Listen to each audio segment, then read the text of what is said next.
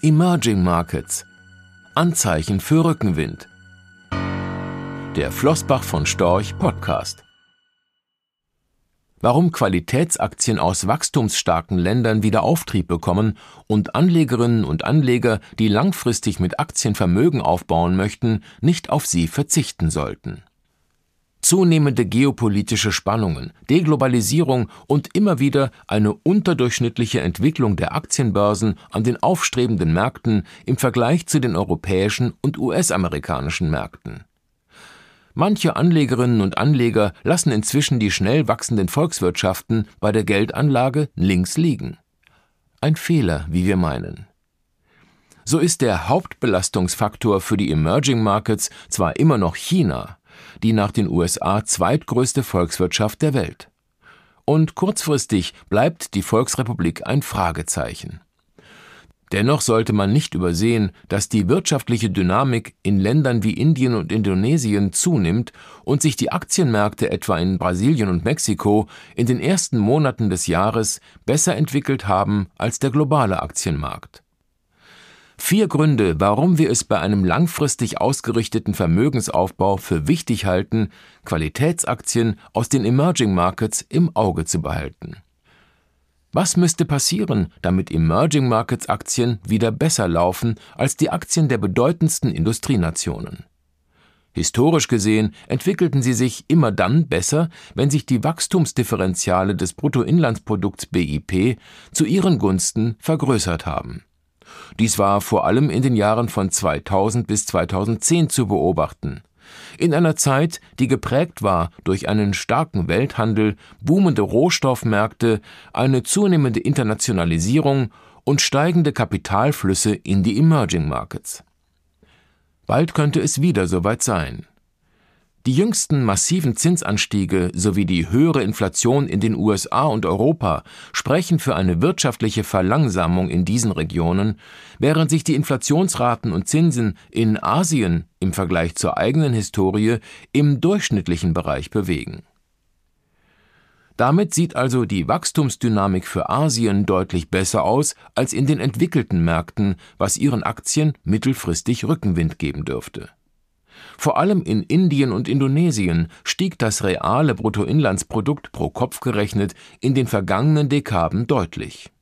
Und vieles spricht aus Sicht von Flossbach von Storch dafür, dass dies auch künftig der Fall sein könnte.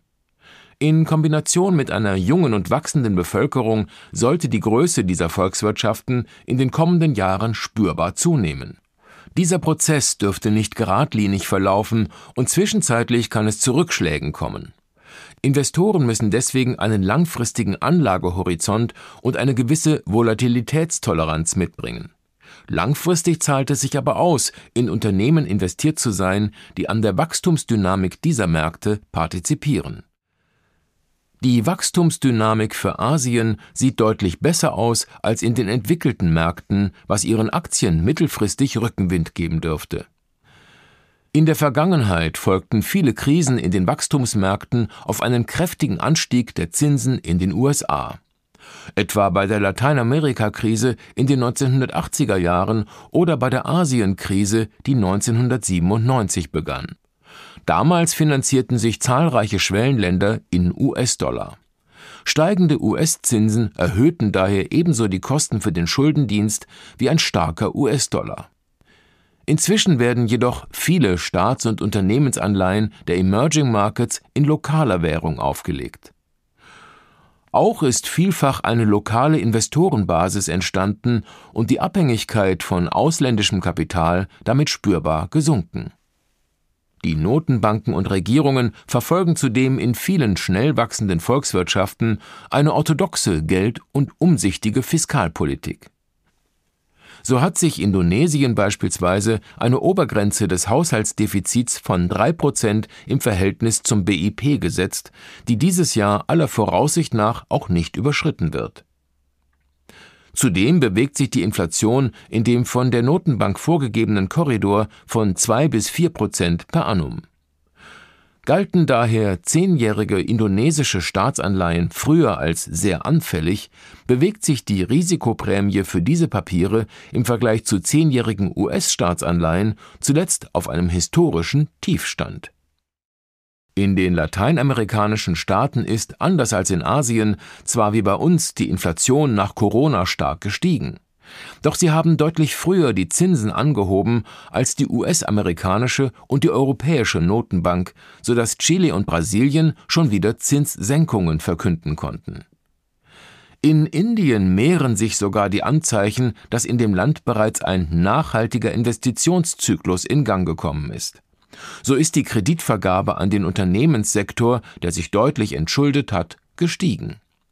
Auch der Anteil der Bruttoanlageinvestitionen am BIP ist spürbar gestiegen und der Staat investiert massiv in Infrastrukturprojekte. Der private Immobilienmarkt wächst ebenfalls auf solidem Niveau.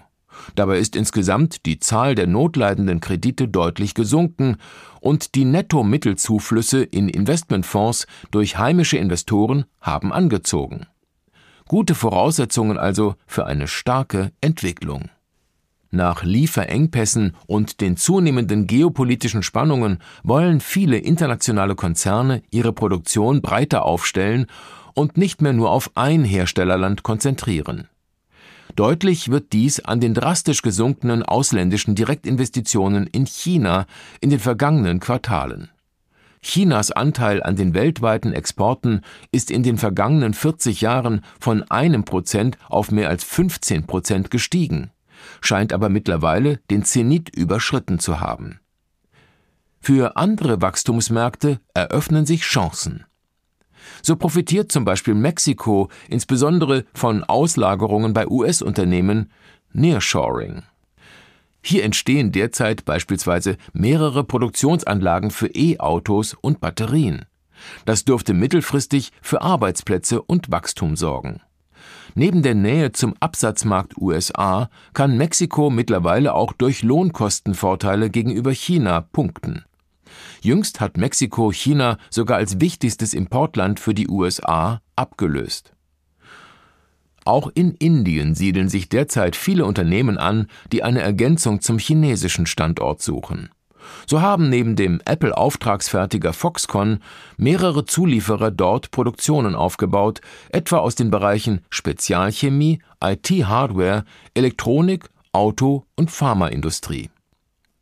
Sie erhalten durch das sogenannte Production Linked Incentive PLI Schemes Programm Anreize von der Regierung, den Anteil von lokal produzierten Waren zu erhöhen und die Wertschöpfungstiefe zu verbessern.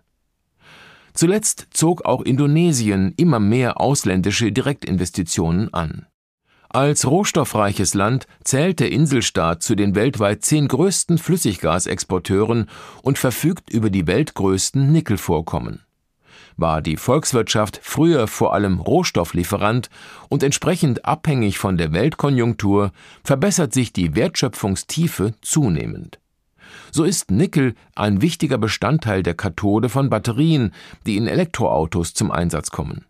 Daher bauen bedeutende südkoreanische und chinesische Elektroautobauer sowie Batteriehersteller in Indonesien Produktionsstätten auf Chinas Anteil an den weltweiten Exporten ist in den vergangenen 40 Jahren von einem Prozent auf mehr als 15 Prozent gestiegen, scheint aber mittlerweile den Zenit überschritten zu haben.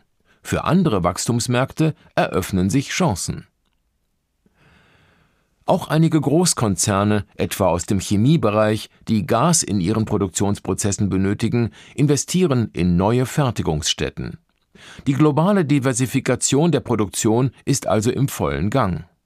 Doch mögen die Lohnkosten in Vietnam, Indonesien oder auf den Philippinen auch deutlich niedriger sein, die Lieferketten sind dort oft längst nicht so effizient wie im Reich der Mitte, wo sie teils über Dekaden aufgebaut wurden. So fehlt es in diesen Ländern nicht nur an Infrastruktur, wichtige Zulieferer sind meist weit weg und qualifizierte Arbeitskräfte oft nicht verfügbar.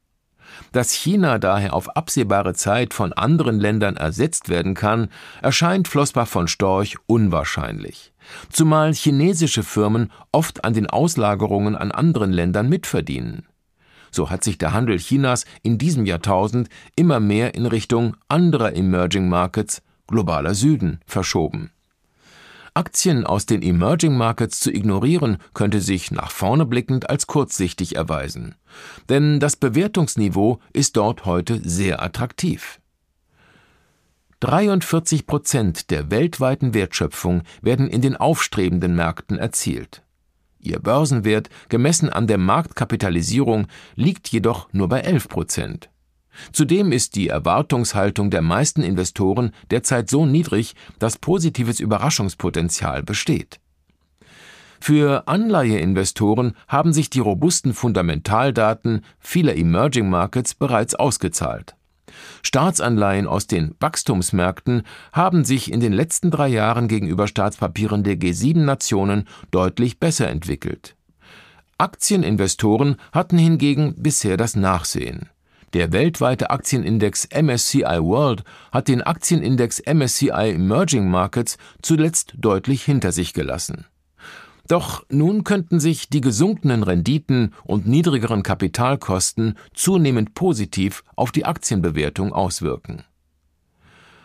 Auch in puncto Diversifikation eines Aktienportfolios können Unternehmen aus den Emerging Markets künftig eine wichtige Rolle spielen, und das mag erstaunen, wurden Investments in die Wachstumsmärkte früher doch häufig als eine Art gehebelte Wette auf einen konjunkturbedingten globalen Aufschwung betrachtet, die mit hohem Risiko verbunden waren.